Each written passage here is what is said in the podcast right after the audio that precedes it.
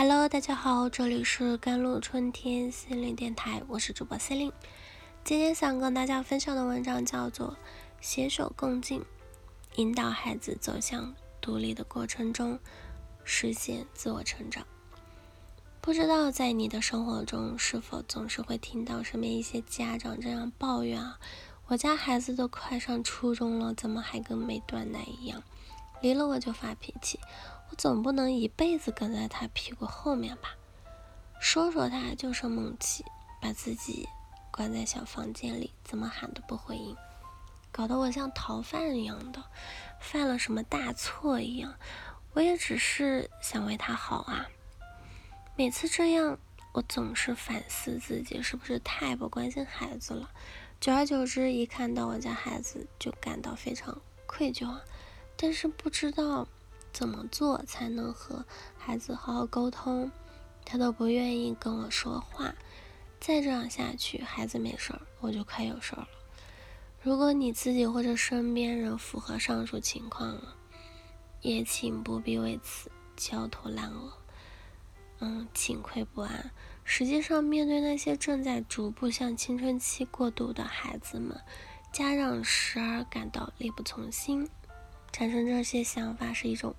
非常正常的心理现象，但是正处于暴风眼之中的家长们似乎陷入了某个误区，认为出现这种情况的主要原因是在于他们自己身上，因而不断自我反省、不断自责，到最后呢，不仅现有问题没能得到解决，反而把自己埋入了深深的焦虑和自责之中，更有甚者出现了抑郁倾向，让自己陷入了。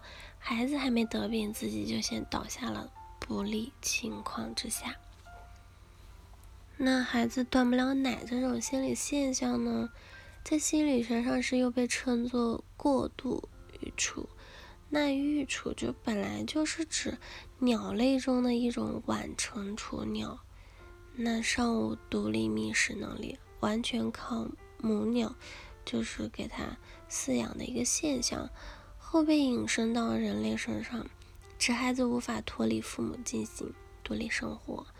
过度的就是宠孩子现象与许多因素有关，比如亲子依恋关系、认知自我调节能力等。不安全感型的亲子依恋关系会增加儿童的沉思反刍，那从而是加剧了儿童在过渡时期的情绪问题。使得孩子更不愿意脱离父母，走向独立，甚至为此乱发脾气。面对孩子断不了奶这种情况，家长们到底应该怎么办呢？首先，家长应该确定孩子的过度到底是由什么原因导致的。如果是由于不安全性依恋关系所导致的，那么家长就首先。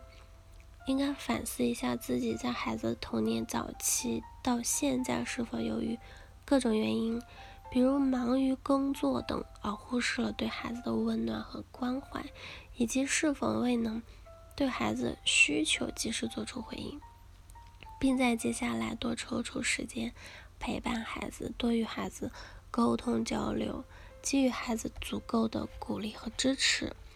如果是由于孩子自我调节缺陷所造成的，家长则可以采取协助孩子制定合理可行的独立计划的方法，引导孩子从自己洗衣服啊、自己刷碗啊、独立完成作业等小事做起，逐步向独立自主靠近，实现心理断奶。其次，家长就是应明确并设定干预的界限。在干预过程中，孩子可能又会故技重施，想方设法的告诉父母：“我不行，我不会，离开了你们，我什么都做不成。”这时，父母可别被孩子的一次撒娇就乱了阵脚，立刻告诉孩子应该怎么办，而是应该鼓励孩子耐心下来，沉下心去靠自己寻找解决方法。